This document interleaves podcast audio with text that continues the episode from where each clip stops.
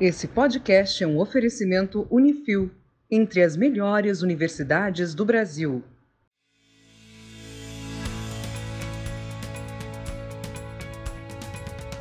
Eu sou o engenheiro Murilo Braguin e você está ouvindo o podcast do Engenharia Científica. E ou você faz Lean ou você está errado. Bom dia, boa tarde, boa noite, engenheiro Leonardo Negrão. E hoje a gente vai descobrir que o Lean ele se aplica até em podcasts. Só não é usado pelo Murilo. Fala pessoal, aqui é o Sérgio Kemer, diretor da SK Consultoria e Treinamento, um apaixonado por Lean Construction, essa filosofia de gestão que vem transformando a construção civil nacional e mundial. E bora ouvir esse podcast que tem muita coisa legal aí pra gente aprender.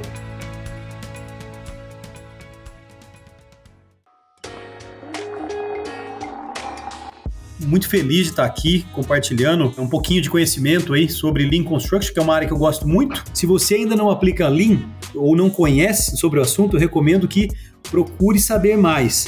Porque cada vez mais construtoras, tanto aqui no Brasil como no mundo todo, têm investido tempo para entender o que é Lean e como melhorar os seus processos e melhorar os seus resultados. Então, para quem não me conhece, meu nome é Sérgio Kemmer, eu sou engenheiro civil formado pela Universidade Estadual de Londrina e tive a sorte aí de, já na universidade, ter contato com esse tema através de uma, uma professora que eu gosto muito, que é a professora Ercília Irota, que tem também muito conhecimento sobre esse assunto e ela que introduziu o tema aí para mim no finalzinho da minha graduação. Ali eu comecei a gostar do tema, depois tive a, a chance de trabalhar na consultora do CGE, executando obras aí, e, e lá foi legal que fez uma parceria com, com a Universidade Federal do Rio Grande do Sul, a UEL também, para implementar os conceitos Lean. E aí na prática eu pude ver que realmente a coisa funciona, né? E de lá para cá, então, depois que eu vi que funcionava muito bem ali, eu falei, bom, preciso me especializar nesse assunto, porque na universidade a gente não tem tanto, né? Porque a gente tem a grade ainda muito técnica, né? Não muito de gestão. E eu fui fazer mestrado em Santa Catarina com o professor Heineck, depois fui trabalhar no Ceará, lá na Serrolim, implantar a filosofia ali em várias obras. Deu muito certo, de lá eu fui catapultado, eu diria, né? Eu sempre falo isso, que o trabalho na Serrolim reverberou bastante. Eu escrevi artigos aí para fora, para os congressos mundiais de Lean. Em 2010 me mudei para Inglaterra, passei lá até 2018, finalzinho, foram nove anos quase lá na Inglaterra, onde eu me especializei ainda mais, né? Fiz meu doutorado aí, meu PhD com o professor Lauri Cosquela, que é a grande referência aí da área, né? O cara que fez o primeiro paper na área de construção enxuta. E voltei agora, com finalzinho de 2018, e tô aqui no Brasil agora com uma missão muito importante, que é disseminar esse tema é para as pessoas poderem entender né, e praticar em seus projetos. Eu acredito que não importa o tamanho de sua obra, se tem experiência ou não, dá para aplicar, basta aprender e praticar. Ô Sérgio, eu queria que você falasse aqui também, antes até a gente entrar no tema Lean mesmo, como que você está abordando Sim. o Lean hoje na internet, que eu sei que você está fazendo um trabalho muito bacana nisso. Ah, cara, pô, eu vou fazer um parênteses aqui, Murilão, para fazer Já um pode agradecimento. fazer um jabazão aí, viu? Vou fazer um jabazão, mas vou fazer primeiro um agradecimento público, tá? Porque ah, você tem uma, um papel muito importante nessa jornada minha aí de rede social. Você vai se lembrar disso que eu vou contar agora. Eu fiz, quando eu cheguei aqui da, da Inglaterra, né, em 2018, finalzinho, mas em 2019, eu montei minha empresa.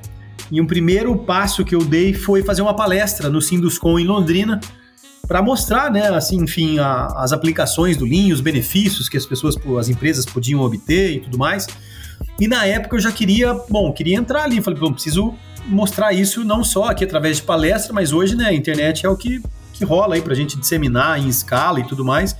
E tava com dificuldade de sair do chão ali, de realmente dar o pontapé inicial. E o Murilo, que me ajudou nesse começo aí, realmente, que mostrou para mim que era possível, que realmente foi lá na palestra no dia e falou: Cara, você tem ali uns slides aí e tal, dá pé para fazer isso e eu posso te ajudar. É, você me mostrou um caminho ali inicial, me ajudou bastante no início, então já fica aí realmente muito obrigado. E aí, o que, que acontece que eu tenho feito? Eu tenho buscado simplificar o tema, né? Tirar aí, vamos dizer assim, a, é, o verniz é, acadêmico, né? Que a gente acaba fazendo mestrado, doutorado, acaba adquirindo aí uma, um certo linguajar acadêmico que muitas vezes não se conecta com o pessoal da prática acaba ficando um pouquinho distante, né? Às vezes você fala lá, vou reduzir a variabilidade. O cara fala, que que é isso, cara? Reduzir variabilidade. É, vou, enfim. Claro que depois a gente toca nesses pontos de uma maneira mais aprofundada, mas pelo menos no início, quando você quer despertar o interesse das pessoas, tem que ser uma linguagem simples, quanto mais simples, melhor. Exemplos práticos, acho que isso que eu tenho também buscado junto à persona, né? Vamos falar um termo aí de, de internet, né? Conversando com, as, com, a, com a persona que tem seguido o Sérgio Kemer aí na, nas redes sociais, a SK Consultoria, já fazendo jabá, como o Murilo falou. Hoje eu tenho uma consultoria, né, desde aquela época, consultoria e treinamento, que é SK Consultoria e Treinamento, que, que visa realmente disseminar esse tema de uma forma simples e prática. Eu acho que esse é o grande, é a grande sacada aí, simplificar para que todo mundo possa entender e praticar. Ah, primeiro, só pra esfregar aí na cara do Léo, que eu ajudo as pessoas, viu, Léo? Cara, boa. Eu que tô contigo desde 2008 nunca fui ajudado, mas tudo bem. faz parte. É que tem gente que não quer ser ajudado, né? É, é, incrível isso. A gente tá aí faz tempo, mas tudo bem. A gente já trabalhou junto, né, nesses projetos, lá no começo, né, Sérgio? Sim, sim. E eu achava muito interessante porque a gente vai ouvir isso aqui nesse podcast. Eu sei que a introdução está se alongando um monte, mas aguardem, gente, que vai valer a pena. Porque o, o tema Lean é um tema complexo, vamos dizer assim, ele é profundo, né? E quando a gente trabalha esse tema, é difícil fugir de uma linguagem acadêmica, vamos dizer assim, né? E eu lembro é. que eu ficava provocando o Sérgio lá no começo o tempo inteiro. Eu falava, mas olha, como é que funciona isso? Como é que é isso? Eu não tô entendendo, né? Fala uma linguagem é. que eu entenda, porque é justamente isso mesmo. Foram provocações muito válidas, assim, porque faz a gente refletir. E você sabe, Murilo, que eu tenho cada vez mais nas aulas que eu tenho feito, nas consultorias que eu tenho feito, sempre lembrar desse toque aí, cada vez buscar simplificar mais. Para mim, o pedreiro na obra tem que entender isso. Isso aí vai muito de encontro com o que é o nosso podcast aqui também. Também, né? Exatamente. Se a gente quer conectar todos esses assuntos que às vezes na graduação na, e também no, no, mundo acadêmico fica um negócio muito é, rebuscado, né? É. Nossa, tem muito assunto se vira aí, né? Tipo assim, olha, Lean Construction, gente, se vira aí. Arquitetura modular, se vira aí. Exato. o professor só fala isso, né? Exatamente. Quando fala, né? Sim, aí uma crítica construtiva a eles, né? Eles têm Não, que reciclar pode um pouco. ser crítica pesada, Sérgio. Pesada. Crítica isso? O que, que, é isso? Que Vamos que é voltar para cá. E, que deselegante. Né? Totalmente. no pescoço dos professores. fala muito mal. Não, né? Você que é professor, ouça bem, que ouça o Sérgio vai falar uma vez só. Escute que eu vou falar, que eu vou falar uma vez só. Na verdade é o seguinte, né, turma? Tem que se atualizar, né? Os professores têm que ter isso também, entender que mudaram as mídias, mudaram. Hoje, poucos ainda, né, Murilo? Acho que você que está mais ainda conectado aí com a turma, eu vejo poucos professores se arriscando mais na internet, buscando entender como que é essa comunicação. Eu acho que a galera ainda está muito naquele modelo antigo, né? Difícil ainda o professor que está falando ali, ainda mais de engenharia, que os caras são mais conservadorzão. Então, recomendo aí que todos aí procurem se atualizar, né? Procurem ir atrás, enfim, para se comunicar de uma maneira efetiva com a turma. Ah, poucos professores. Poucos, né? E o aluno é, é, o, é o, cliente, né, do, do professor. Se ele não, não agradar, no final é, das contas... É, mas eles não têm muito essa visão, cara. Às vezes o professor, ele é meio, tipo, sei lá, ah, não vou mudar meu jeitão e tal. O professor é um bicho vaidoso, né, você sabe? É, demais até. Academia que tem de nego vaidoso, pelo amor de Deus. E acha que a internet ainda é uma besteira, sabia? É, né? Exatamente. Mas esse pessoal já tá ficando para trás já. É, pois é, uma pena, mas enfim. Mas Sérgio, vamos falar de Lean agora. Bora. Duas horas depois. Vamos começar do começo. O que significa isso? Boa. Vamos lembrar uma coisa, né? A gente vai falar de Lean aqui, mas o Lean, a origem dele lá do sistema Toyota de produção, né? Essa palavra Lean é enxuto, significa sem desperdício, né? Lean é uma filosofia, tá, pessoal, de gestão que realmente visa reduzir desperdício e agregar valor para o cliente, seja ele cliente externo ou cliente interno. Por que, que eu falo isso? Né? Porque dentro de uma empresa, dentro de uma construtora, já que a gente está falando de Lean Construction, a gente lida aí com diversos atores dentro de um projeto, né? Pode ser empreiteiros, projetistas, fornecedores, enfim. Então, é, ali dentro a gente tem clientes internos ali, ou mesmo dentro da própria consultora, né? O pessoal da obra, o pessoal do escritório, um é cliente do outro, às vezes o outro é cliente do um, dependendo de, da perspectiva que você olha. Então é preciso entender o que é valor para essas pessoas, para a gente poder entregar valor. Acho que esse é um primeiro ponto. A ideia de valor para o cliente é muito importante aí dentro dessa filosofia. E essa outra parte que eu falei, que é a questão do desperdício, mas uma visão muito mais abrangente de perdas, né? Não só aquela perda de material, mas a perda de tempo, né? Espera, movimentação, transporte desnecessários, superprodução, produzir mais do que necessário. Então, o Lean é isso, é uma filosofia que visa reduzir desperdício, agregar valor, mas eu adicionaria aí um, um, um elemento que a gente vai falar bastante, eu acho aqui, para alcançar esses dois, esses dois objetivos, né, agregar valor e reduzir desperdício sistematicamente, eu preciso das, do engajamento das pessoas. E aí que a coisa começa a ficar séria, né? Porque sem engajar as pessoas, não tem como. E quais pessoas são essas, Sérgio? Então, cara, principalmente a turma que está lá na produção. O que, que acontece, Murilão e Léo? O sistema de gestão tradicional, cara, acontece um negócio muito interessante. Por, muito tempo, a gente castrou a voz de quem estava lá na ponta, sabe? Então, o operário hoje, ele passa do seu lado, vai numa obra para você ver, sendo do lado do operário, com engenheiro e tal, às vezes o operário passa do seu lado, ele chega a baixar a cabeça, sabe? Porque ninguém ouvia o cara, né? Ainda não ouve muitas empresas ainda, ninguém pergunta lá pro cara o que, que ele tá achando do trabalho, se tem alguma coisa para melhorar. Então, o Lean ele bebe na fonte dessa ideia de o, o, operário não é um cara só que faz, mas ele também é um cara que pensa. E quem trouxe, na verdade, isso, né, isso aí até anterior ao quem acho que falou, cunhou o termo trabalhador de conhecimento, acho que foi o Peter Drucker, né, que é o pai da administração aí, que sacou que não era só fazer, né? Então aquele pegar o Taylorismo, né, lá do pessoal da administração clássica aí, o cara tinha aquela função do gerente, mas é entendível até na, na história, porque todo mundo trabalhava meio de forma artesanal, em determinado ponto a galera pôs a turma dentro da fábrica e aí precisou criar uma função chamada de gerente, né? Então esse gerente ele, ele pensava e mandava e o cara fazia. Só que depois de um tempo perceberam que aquele cara não é só fazer, ele também pode pensar e colaborar com aquilo que ele faz. E o Lean está muito baseado nisso, né? De realmente enxergar, desenvolver pessoas, Lean acima de tudo, é transformar a cultura, é, é realmente respeitar as pessoas e eu não entendo, né? Quem segue o Lean entende que não é certo você. Não seria respeitar a pessoa se você não ouvi-la, né? Não, não realmente entender que ela pode se desenvolver como pessoa, pode usar o seu intelecto aí para contribuir para a gestão da produção, para as melhorias. Então, essa é uma diferença assim. É uma, uma mudança de paradigma muito grande, né? Ainda mais quando você vai numa área tradicional como a engenharia, tem muito engenheirão ainda aí que se acha sabidão, né? Que só fica mandando. Então, é uma mudança de perfil comportamental, uma mudança de perfil de liderança.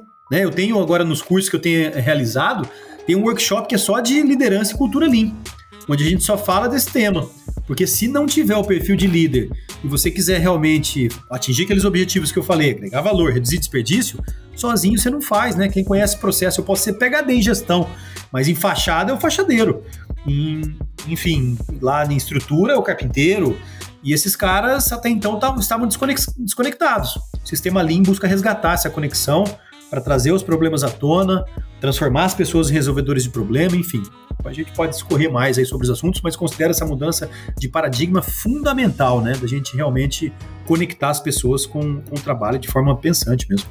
O Lean ele surgiu, se você falou na Toyota, a gente pode dizer isso. Exatamente. Ele começou no, no, no chão fabril. Depois que ele veio para a construção e, e foi aplicado em outras áreas, como é que funciona isso? É, então, cara, boa pergunta. A construção tá sempre meio atrasada, tem hora, né? Agora tá melhorando, a gente tem bastante ideia nova aí, enfim, esse movimento de inovação tá tendo aí. Mas na construção, cara, chegou nos anos 90 né? Diria que nos anos 80 já tinha um cheirinho ali de Lean, mas nos anos 90, 92, acho que é o ponto de partida mesmo, assim, que a gente considera como ponto inicial ali do Lean, é em 1992, quando o professor Lauri Koskela, a qual eu tive a honra de ser orientado no doutorado, esse finlandês, ele... Olha a história que legal, cara. Vocês gostam de história aí de, de bastidor, né? Eu, eu, trabalhei quase uma década lá com o professor Cosquela, e uma dessas conversas lá, a gente tomando um café, ele me contando como é que ele mexeu com Lean, né? Ele antes, não sei se você sabe, Murilão, o professor Cosquela trabalhava com robótica, e ele estava lá na Finlândia um dia tal, queria né, robotizar, automatizar a construção. Enfim, estava lá trocando uma ideia com, com uma colega dele, que era de eletrônica, né, no mesmo laboratório lá e tal, e o cara falou, Cosquela, você está querendo aí automatizar e tal, a construção, cara, que na eletrônica a gente, antes de buscar automatizar, o primeiro passo a gente busca é simplificar e melhorar. Por que, que você não procura, cara, simplificar e melhorar os processos antes de querer robotizar as coisas? E isso foi uma coisa que ficou na cabeça dele, isso ele me contou até. Falou, eu fiquei com esse negócio, né? Pô, eu tô querendo aqui robotizar as coisas e tal, e o cara veio com uma coisa mais simples aqui para mim, ó, simplifica e melhora, né? Os processos. E essa palavra processo ficou na cabeça dele, ele falou, e ele foi procurar entender o que era um processo, né? E aí ele é, começou a sacar que um processo não é só transformar a matéria-prima em produto acabado, né? Que é a visão que todo mundo tem geralmente, né? Pega lá cimento, areia, brita, tijolo e tal, e transforma numa casa. Beleza, é uma visão de transformação. Mas quando você olha o processo de maneira transversal, você vê que tem essa etapa da transformação sim, mas tem outras atividades que acontecem no processo também, mas que não agregam valor, como por exemplo você movimentar num canteiro de obras o bloco cerâmico de um lado para o outro. Isso aí consome recurso, mas não, não, agrega valor, digamos assim, né? O cliente não paga você para movimentar o bloco de um lado para o outro, ele paga para ver a alvenaria levantada, a forma batida, a pintura feita e tudo mais. E isso trouxe uma visão, né? Essa é uma grande mudança aí de paradigma, né? Até quem, muitas pessoas até falam isso, né? Linha é uma mudança na maneira como a gente enxerga os processos. Então, ao invés de enxergar somente as atividades de processamento, as que agregam valor, a gente precisa enxergar também as que não agregam, que na visão Lean são desperdício, né? São perdas, e aí sim eliminá-las. Mas voltando à pergunta aí, Léo, é, começou lá na, na, na automobilística, avançou para outras indústrias, né? De têxtil, enfim, outras indústrias da manufatura. E na construção chegou em 92. Com esse paper, né? Na verdade, aí o Cosquela ficou com essa pulga atrás da orelha aí, tá, vamos estudar processo e tal, e foi dar uma olhada nessa literatura e descobriu que tinha essa visão mais tradicional, que era a visão de transformação, mas descobriu também que o processo podia ser é, enxergado também pela, pela ótica, né, pela lente do valor e pela lente do tempo, né, pela lente do fluxo. Aí ele enxerga a visão de processo, né? E aí ele escreveu esse, esse paper aí, um relatório, na verdade, ele foi pesquisar, passou acho que um ano como professor visitante lá em Stanford, e escreveu esse, esse relatório que chama a aplicação da nova filosofia de produção na construção. Né, dizendo o seguinte, basicamente, no relatório: olha, turma, tem conceitos da, da indústria aí que podem ser aplicados para gente. Então ele trouxe essa visão aí de processo, de, de, fluxo, a visão de valor e conceituou aí os chamados, né? Muitos, vocês vão talvez já tenham visto por aí, os 11 princípios para gestão dos processos, né? Ficou muito famoso esses 11 princípios. Até hoje eles são aí divulgados como uma espécie de diretrizes, né? Lean que as pessoas devem seguir. E de lá para cá já são mais de 25 anos, né? Então isso foi em 92, dali em diante começou a ter uma uma reunião anual, né, do, do formou-se um grupo, né, o IGLC, que é o International Group for Lean Construction. Então, anualmente se reúnem aí pessoas do mundo todo, cara, e é bonito de ver, né, você vê a potência que tem a ciência, né? A gente tá aqui num podcast de ciência. Cara, esse paper aí mudou o mundo, cara. Esse cara criou um movimento que na época você pega os anais aí dos primeiros IGLCs, né, os congressos anuais de Lean Construction, tinha pouco artigo, né? Hoje você pega os, os anais aí, tem centenas de artigos, várias áreas, então tem Lean na área de design, Lean na área de projetos, é, de, de construção, na área de produção, na área de planejamento, na área de suprimentos, na área de Lean Bean, enfim, tem uma, várias linhas de pesquisa nos cinco continentes, empresas aplicando nos cinco continentes, então eu diria aí que é um paper aí que realmente revolucionou o mundo. E sim, para a gente ver que como uma ideia, quando ela nasce boa, ela se desenvolve, né? Se dissemina cara, no mundo inteiro. Eu achei isso nossa, incrível. É louco, né? A força de uma ideia, cara. É bem isso aí. E esse cara teve uma grande ideia que frutificou pesadamente, assim. Tem uma comunidade de Lean Construction no Brasil, na Inglaterra, nos Estados Unidos, milhares de pessoas realmente praticando, estudando esse assunto, pesquisando esse assunto. E você tem bastante aluno hoje espalhado pelo Brasil aí, Sérgio? Tem, não tem como deveria ainda. Relativamente, se for falar, não, tá? Não seria bastante ainda. Mas como é que tá a procura do pessoal? Tem aumentado, Murilo. Eu, você sabe que quando eu saí do Brasil em 2010, né, quando eu fui para Inglaterra, tinha muito pouca, tinha assim pouca realmente, pouca gente, poucas empresas que faziam. É, quando eu voltei em 2018 e até agora, eu vi que ganhou muito mais tração, sabe?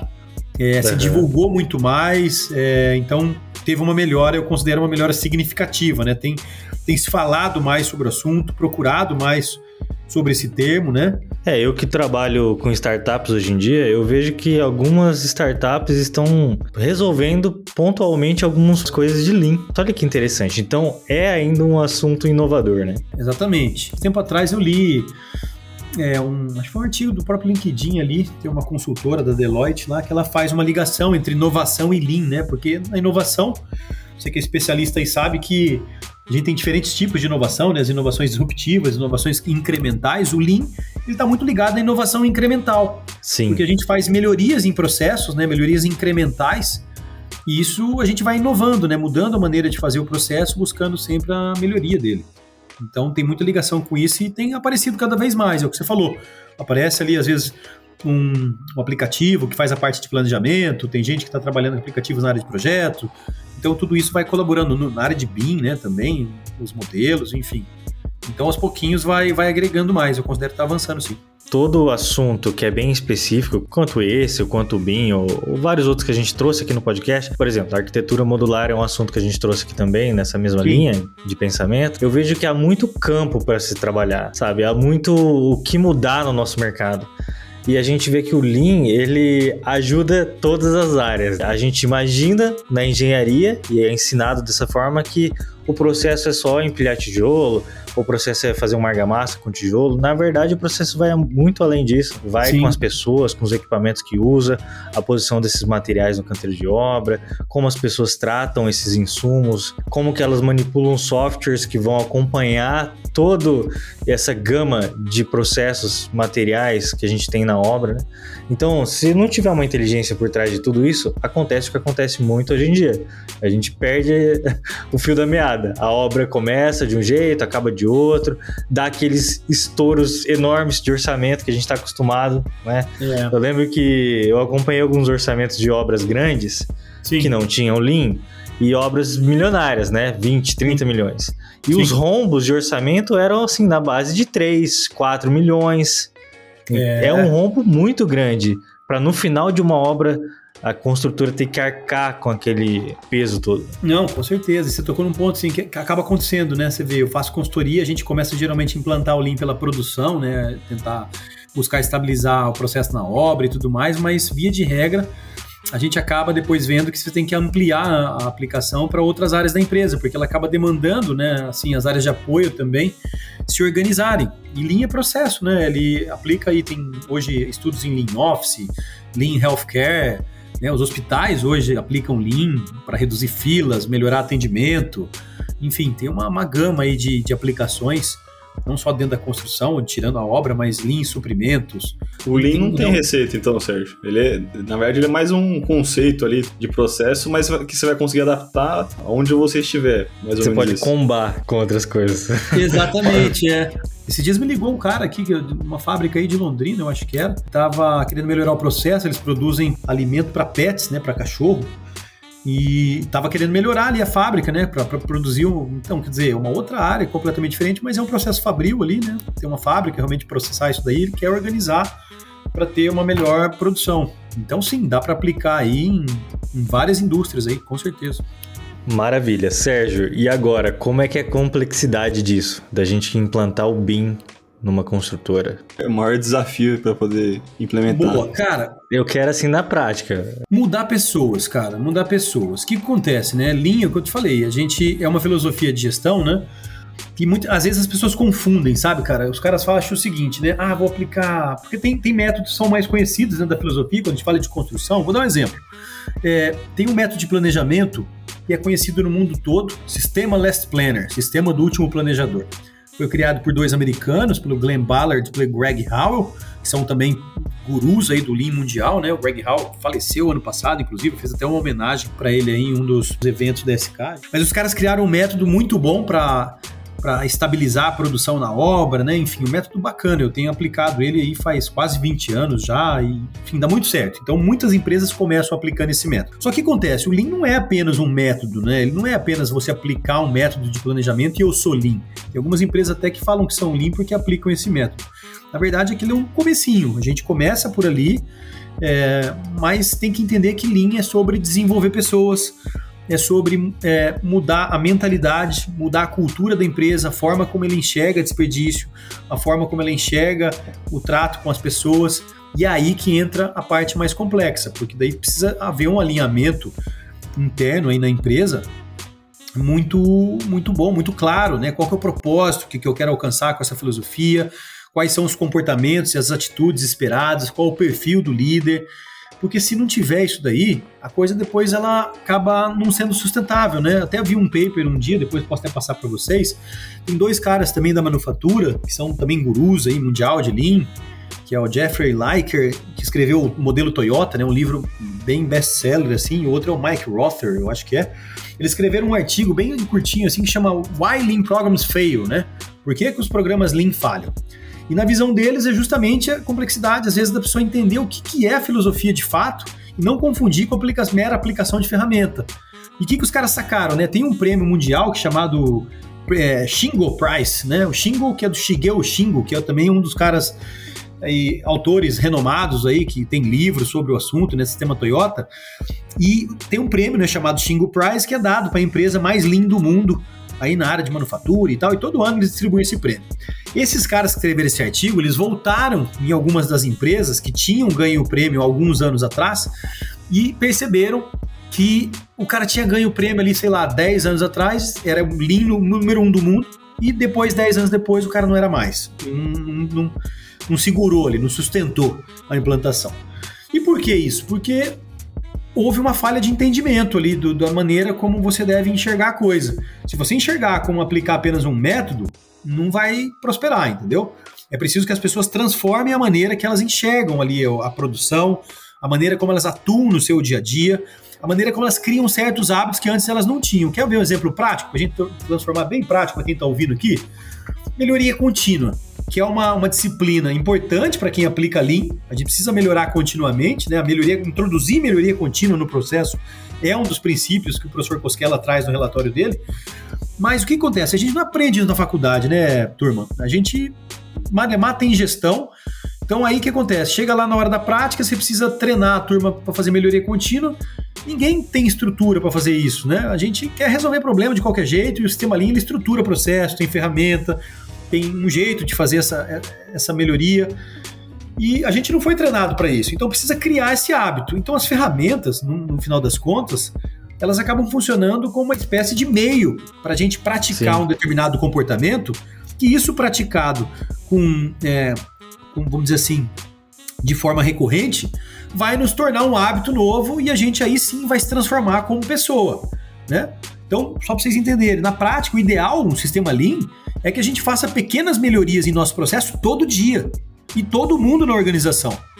Então não é aquele negócio, eu vou fazer uma reunião de melhoria uma vez por mês para ver o que, que eu vou melhorar. Não, na Toyota, às vezes as pessoas confundem, né? Que tem lá uma fábrica, um, um escritório de gênios, tendo ideias e aí todo mundo seguindo. Não. Na verdade, é um exército de pessoas tendo pequenas ideias, algumas servem, outras não, eles vão experimentando e vão testando e vão. Só que eles pegaram essa vibe de fazer isso direto, né? Tem que botar na prática e perseverar. Um dos consultores né, que eu mencionei aqui, o Glenn Ballard, que é criador do Last Planner, eu, eu, já mencionei isso nos treinamentos, né? Ele tinha uma, uma frase, uma vez ele foi na Inglaterra lá e numa palestra alguém perguntou para ele falou: Cara, o que, que você faz também quando os caras não mudam, né? Pra você engajar as pessoas, como é que faz? Ele falou: Meu, para o Lean funcionar, ou você change the people or change the people ou você é, muda a pessoa, né? Muda a mentalidade dela, mas se a pessoa não mudar a mentalidade, ela infelizmente tem que ser trocada, porque não adianta também você ficar com uma equipe onde metade ou quase todo mundo segue e tem uma pessoa ali que não segue a filosofia, vai ficar destoando da, da, da maneira de fazer as coisas e aí acaba não funcionando. Então já aconteceu comigo, por exemplo, em empresas que eu trabalhava, de pessoas que não quiseram mudar a sua maneira de, de trabalhar, a sua forma de, enfim, de lidar com as pessoas ou de fazer os processos. E aí, infelizmente, teve que ser desligado da empresa por não se alinhar com o que a empresa enxerga como o seu caminho para excelência operacional. A liderança deve ser muito importante nesse caso, né? Cara, importantíssimo. Tocou num ponto central. Eu sempre falo o seguinte, ó, quem vai aplicar Lean tem que ter na cabeça aí três coisas para começar. Primeiro, tem que conhecer os conceitos, né? Sem a gente entender a lógica da coisa, não dá. Você vai ficar perdido ali. Eu faço até a brincadeira como se fosse um médico que fica aplicando é, remédio nos outros sem saber o princípio ativo que está por trás deles. Então, o engenheiro Lean, que é ser Lean de verdade, quando for aplicar uma ferramenta, tem que saber o conceito que está por trás daquela ferramenta para saber o que está fazendo. Então, esse é o primeiro ponto. Segundo ponto, tem que ter o apoio da alta administração. Não adianta fazer Lean de baixo para cima ali também não, entendeu? Pode até, claro, começar ali e tal, mas se o diretor, se o dono da empresa não estiver apoiando esse processo, também não vai. Então aí pode ser outra complexidade, né? Às vezes tem uma turminha aí, uns diretores aí, uns donos ficam meio longe aí da turma, né? E aí eu conecto o terceiro ponto, que Lean é, tem que ir pro. Vou falar uma palavra aqui que a gente usa muito no Lean, né? a palavra japonesa, que é o Gemba. Gemba é o local onde as coisas acontecem, né? O chão de fábrica. Tem que ir lá, tem que ir lá ver. Então o sistema Lean é pé no barro, em vez de ficar confiando só em relatório, no ar-condicionado, não, precisa descer lá no chão de fábrica, conversar com os operários, ouvi-los, tá certo? Para a gente saber o que está acontecendo. E é só assim, né? O pessoal fala, inclusive, na Toyota, pode trocar o CEO da Toyota. A primeira coisa que o CEO vai fazer é ir para a fábrica. É ir lá para a fábrica, descer, conversar com as pessoas e ver Então, esses três pontos, né, conhecer conceito, apoio da auto-administração e ir para o chão de fábrica é fundamental aí para fazer o negócio funcionar. Eu percebi em alguns podcasts que a gente fez recentemente, junto com a professora Ercília, viu, Sérgio? Eram três professoras, doutoras, e elas estavam trazendo justamente o assunto inovação com o lado humano.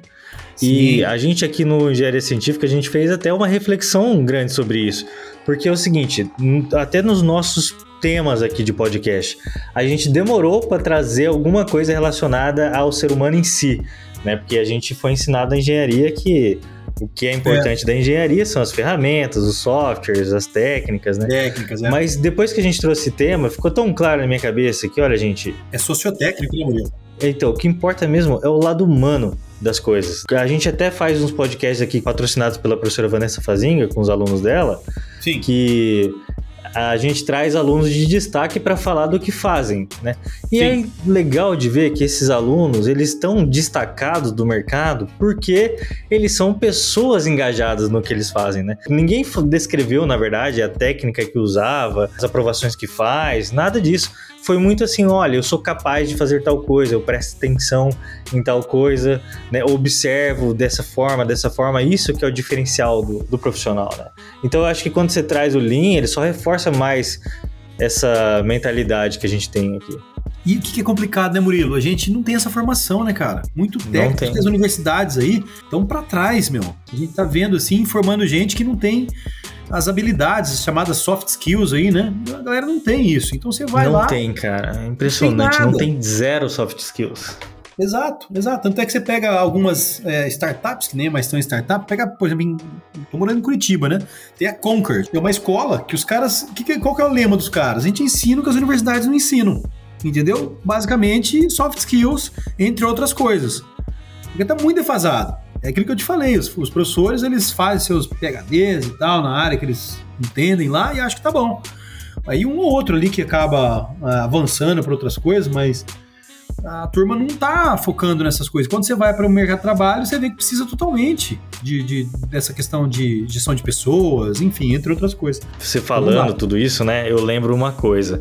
Quando eu passava nas obras onde eu trabalhava, era evidente o fator humano, porque uma das obras era absurdamente desorganizada. Tinha materiais novos no meio de entulho, tudo céu aberto, tudo desorganizado, aquela bagunça, né?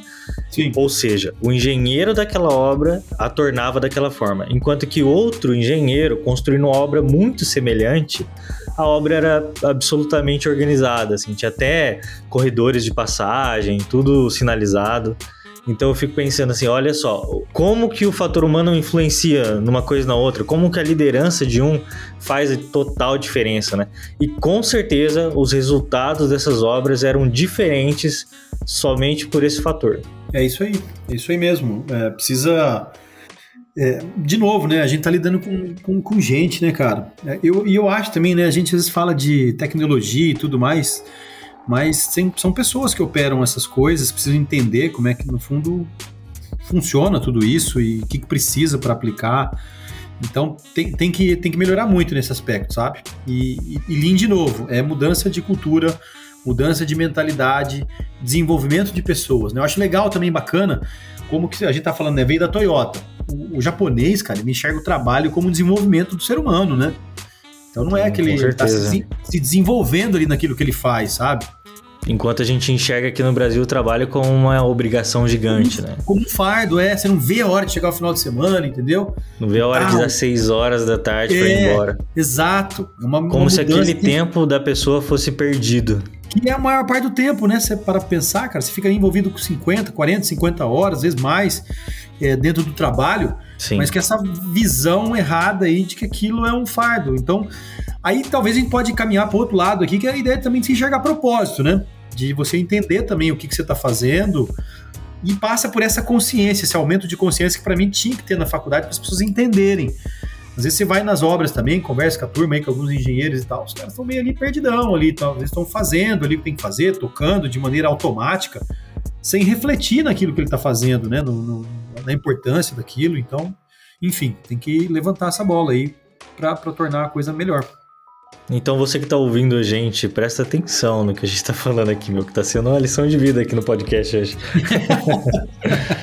vai trabalhar num lugar onde você não entende o que você está fazendo, ou não vê sentido, ou vai trabalhar num canteiro todo desorganizado, que nem você falou. Qual que é o propósito disso, cara? Ficar cinco anos estudando, pra você ficar lá depois é, tocando obra, né? Vou falar um termo aqui que eu não gosto, né? Até falei com a Vanessa Fazinga.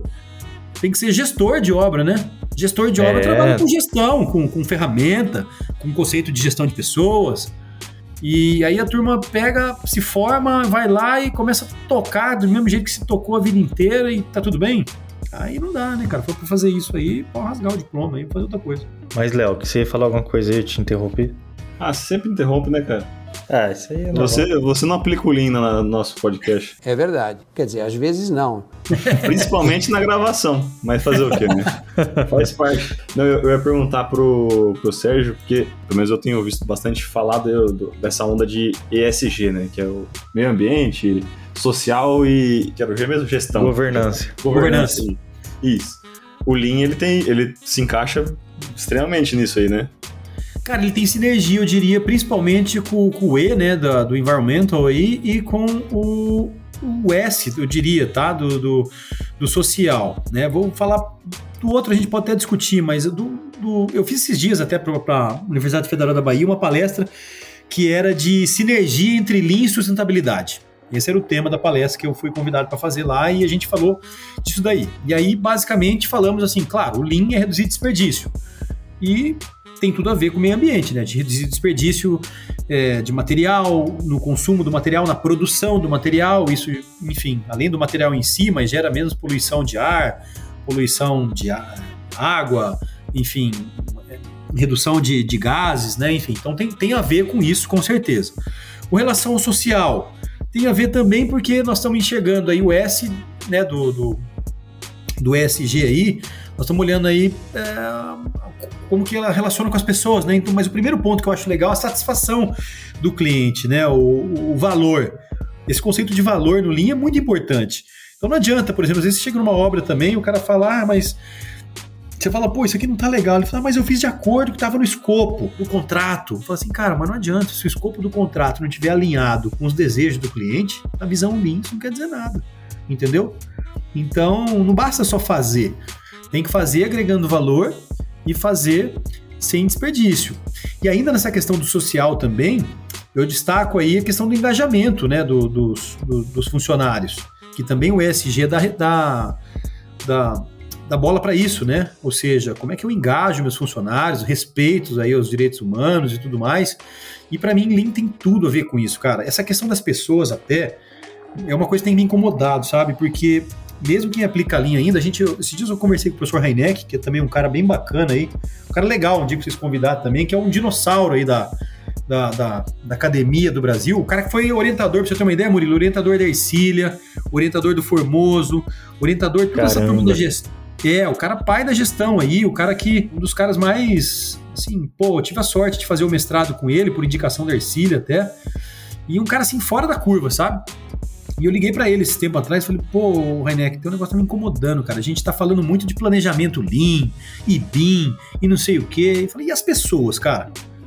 Eu ainda acho que as pessoas ainda estão sendo ainda bem abordadas, sabe? Então essa é uma bandeira que eu estou trazendo também, é para realmente fazer uma chamada, chamar a atenção de que precisamos reconectar, reconectar as pessoas. A gente tem muito trabalho ainda falando de métodos, ferramentas, planejamentos e, enfim, tecnologia agora, né? Vem dominando a cena também, o BIM.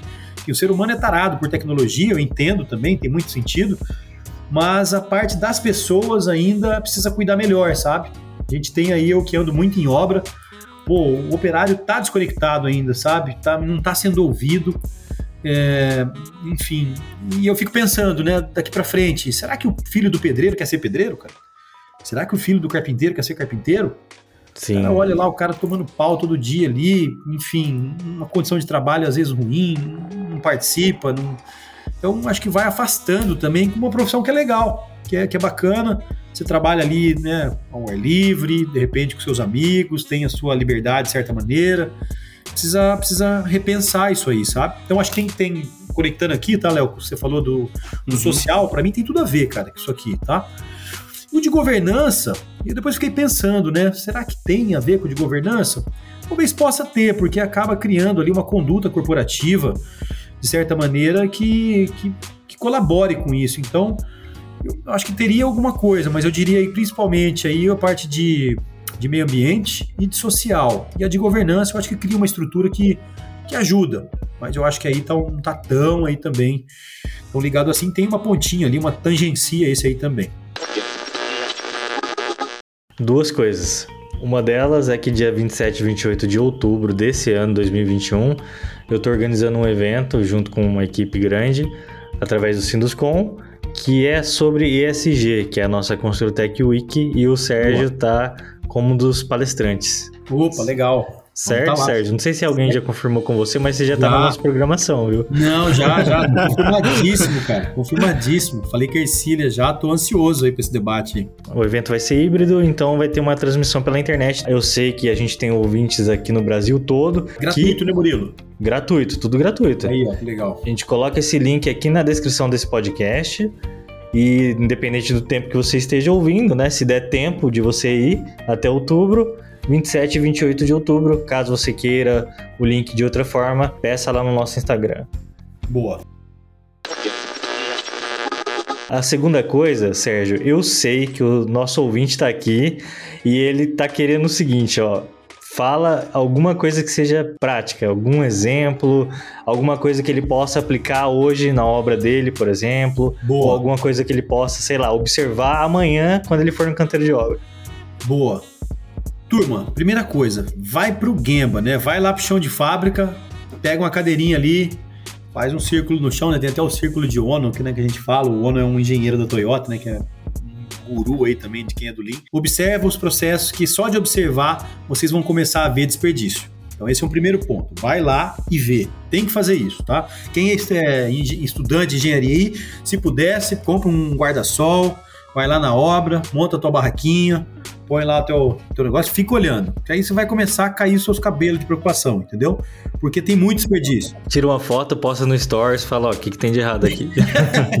Exatamente. Marca lá SK Consultoria que eu publico também. Então, o que que acontece, meu? É, tem coisa muito simples, né? Que, de novo, ir lá ver saber, né? Olhar com essa lente que a gente falou antes aqui, né? Para quem está ouvindo desde o começo, nós falamos lá que Lean é uma nova maneira de enxergar os processos. Então não é para só ficar lá olhando o pedreiro colocando bloco sobre bloco. Nós vamos olhar o processo de alvenaria como um todo. Da hora que o caminhão chega e descarrega o bloco até como é que ele chega lá na ponta. Isso é uma visão de processo, ponta a ponta. Muita empresa tradicional, os caras fazem melhoria somente nas operações. Lá o cara vai lá trocar o, o chapisco pelo chapisco projetado e tal. Beleza, é importante também mas enxergar o processo transversalmente, como a gente chama, né, da, desde o fornecedor até lá onde chega na ponta, lá na mão do operário. Então, observe isso que você vai ver muito desperdício.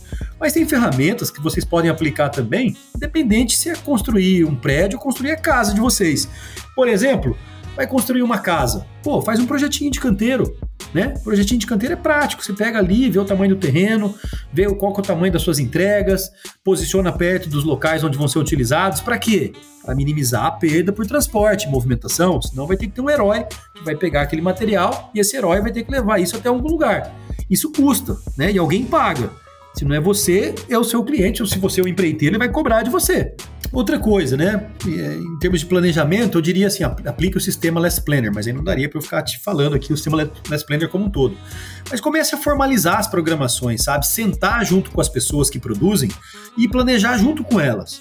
Descentralizar, parar esse negócio de achar que a gente sabe tudo e começar a conversar com os operários, ouvi-los e fazer um planejamento colaborativo.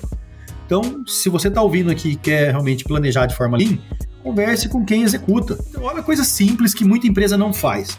Né? Como é que funciona hoje desenvolvimento de projetos? Os caras ficam lá projetando, um monte de projetistas, só eles, entre eles, e manda para a obra. Engenheiro de obra vai ver projeto só quando chega na obra. Tá errado isso aí, turma. Tem que ir lá colaborar com o projetista quando ele estiver projetando. Olha aí, verdade. Né? Porque se daí você vê um problema, você já fala ali enquanto ele está mexendo, ele já vai revisando, vocês vão co-criando, né? A ideia é essa, co-criação. Né? Claro que de forma estruturada, você não vai ficar ali todo momento, mas ele vai produzindo uma certa parte, você vai lá, interage com ele, revisa. para evitar essas idas e vindas de projeto que vai para obra. É muito comum ainda, cara. A galera manda projeto para obra, chega lá, você está na hora de executar, abriu o projeto, putz, não dá para fazer, tá sem compatibilizar, precisa melhorar a compatibilização. O que, que é isso? É uma falha do processo. Né? O momento onde eu engajo as pessoas dentro da linha do tempo faz toda a diferença. Né? Então, quem trabalha com BIM ou com Lean sabe que o engajamento das pessoas que participam do projeto é feito de forma antecipada. A curva, né? Tem até uma, uma curva muito conhecida, a curva de McLean, que mostra isso. Que é, não é no momento da obra que você engaja o engenheiro. O engenheiro se engaja desde o momento de desenvolvimento de projeto.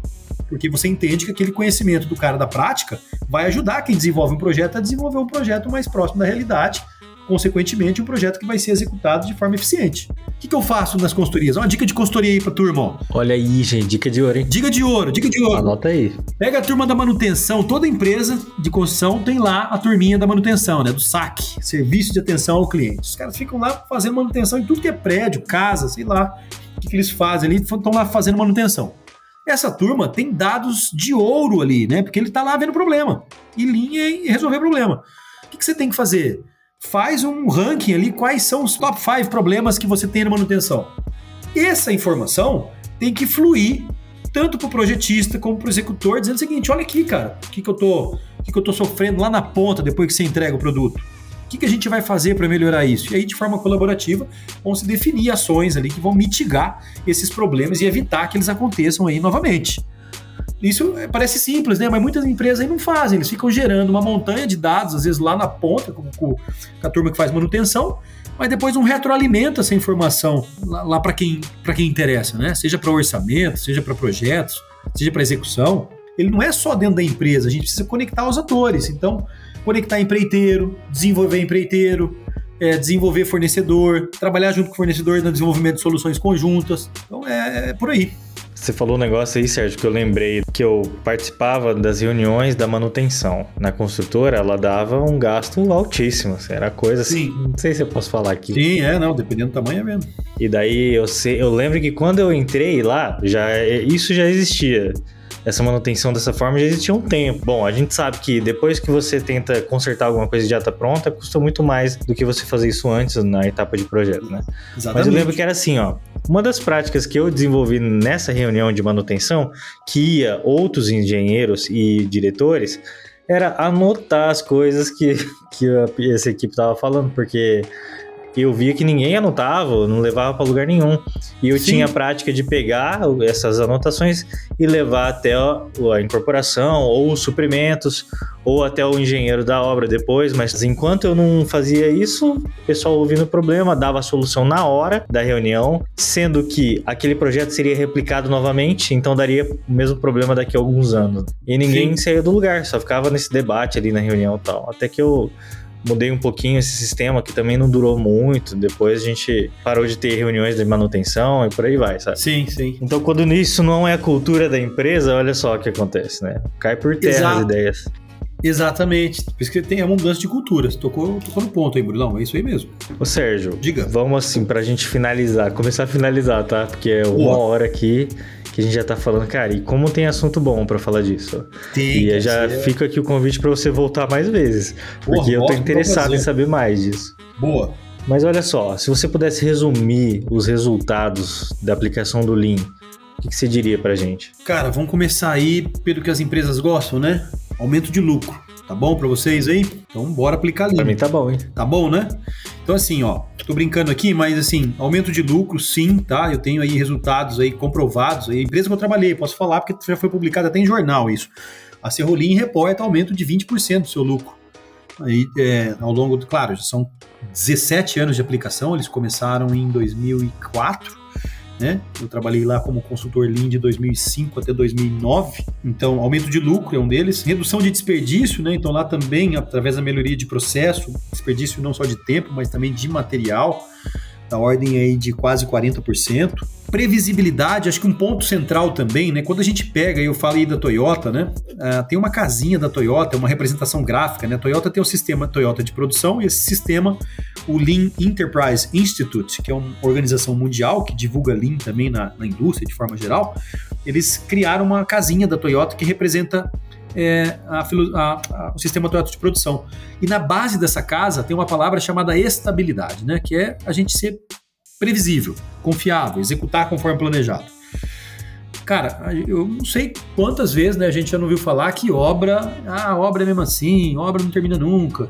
Né, o Brasil também, você pega as obras públicas, tempo atrás, agora, esse ano eu tive em Cuiabá, uma obra da Copa ainda, que não terminaram, sabe? E a gente tem uma série de, de obras públicas aí que você vê que não termina a obra, o negócio, né? Não termina conforme estava combinado. Às vezes até empresas privadas começam suas obras e não conseguem cumprir, honrar os seus compromissos com o cliente. Então o Lean traz também essa previsibilidade a gente ter o melhor controle sobre os processos e através desse melhor controle a gente entregar conforme pensamos, né, conforme a gente quer. E conecto isso também à satisfação dos clientes, quer dizer, uma obra que você planejou. Eu estou agora com uma obra, tô, hoje estou em Santa Catarina, né, estou em Joinville, uma obra que era prevista para dezembro, a gente vai entregar no final de outubro, dois meses, olha que legal. Então o cliente fica satisfeito também. Né? Sem contar a questão ainda, não estou levando para a questão de valores, né? de você entender o que é valor do cliente. Tem pesquisas já na área de construção enxuta que falam só de gerenciamento de requisito de valor, identificação de requisito, como é que eu alcance esses requisitos. Então, valor para o cliente também é muito importante, né? Não tem como a gente não falar também da questão de realmente satisfazer o cliente. E por último, eu coloco também a questão de engajamento das pessoas. Aí eu levo para esse lado aí que a gente estava falando agora há pouco, do propósito. Eu, sinceramente, cara, não saberia ir, ir para o trabalho para ficar lá fazendo a mesma coisa sem ter um objetivo ou sem ter um propósito. Então, para mim, as pessoas cada vez mais, e aí eu vou trazer aqui, né, Murilo? Eu não sou, eu não sou da geração Z, né, dos millennials, mas leio sobre o assunto. E a gente sabe que essa turma aí, o cara não quer estar tá trabalhando num negócio que não tenha sentido, que não tenha propósito. Então, quem está ouvindo aqui, tem a sua empresa, tá vindo uma massa de gente querendo trabalhar agora e estão querendo se conectar com o que está fazendo. Para mim, o Lean traz isso, porque ele dá sentido ao que a gente faz.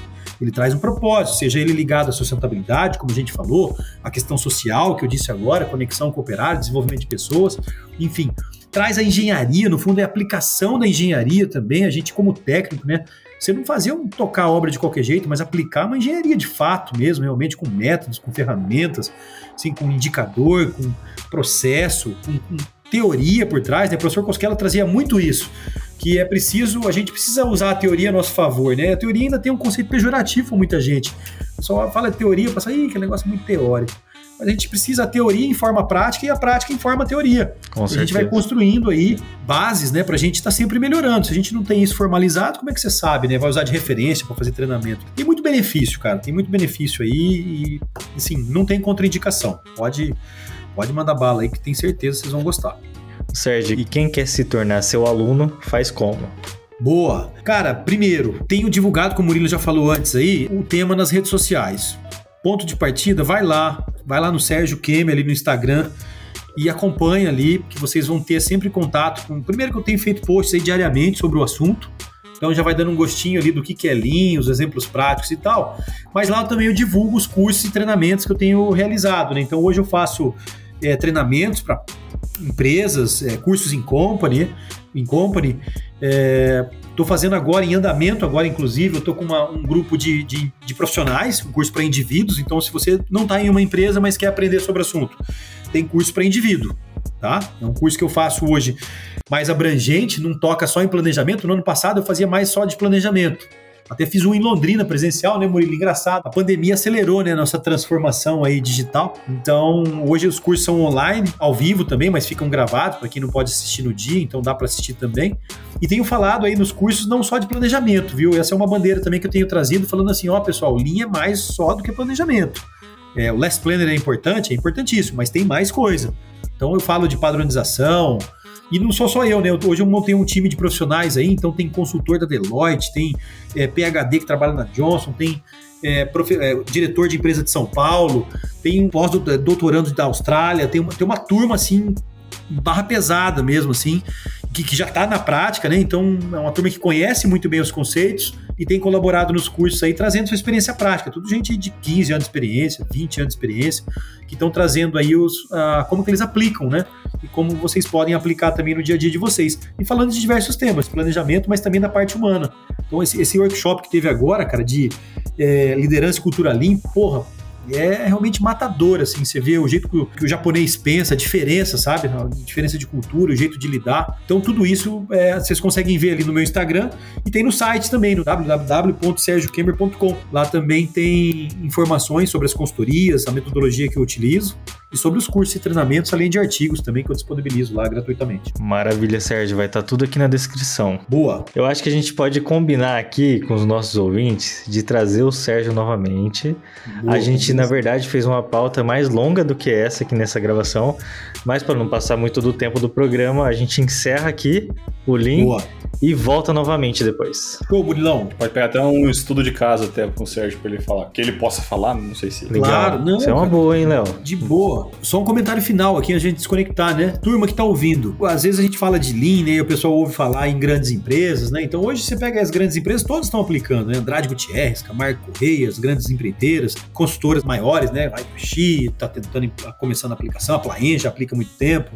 É, enfim, o Cerrolinho, eu falei. Às vezes a turma acha, pô, mas isso aí é só para empresa grande, né? Não é não, turma. Tem empresas, ou eu tô aqui mesmo em Joinville hoje, uma empresa relativamente pequena, né? Pequeno, pequeno, médio porte, tá aplicando ali também e com muito sucesso. Essa é que eu falei agora que vai entregar com dois meses de antecipação a sua obra.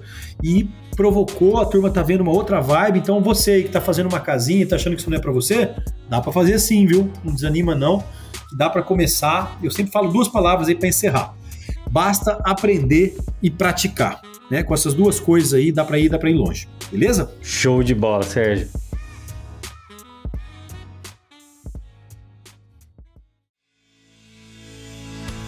E você que é ouvinte aqui do Engenharia Científica, você que gosta do nosso conteúdo, você pode seguir a gente lá no nosso Instagram, engenharia.científica. Converse com a gente, mande sugestões de pauta, ou venha gravar conosco através da sua empresa ou mostrando a sua pesquisa acadêmica. Todos são bem-vindos no Engenharia Científica, um podcast para falar de engenharia com propriedade, bom humor e muita irreverência. Então é isso, pessoal. Muito obrigado e até a próxima. It ends here.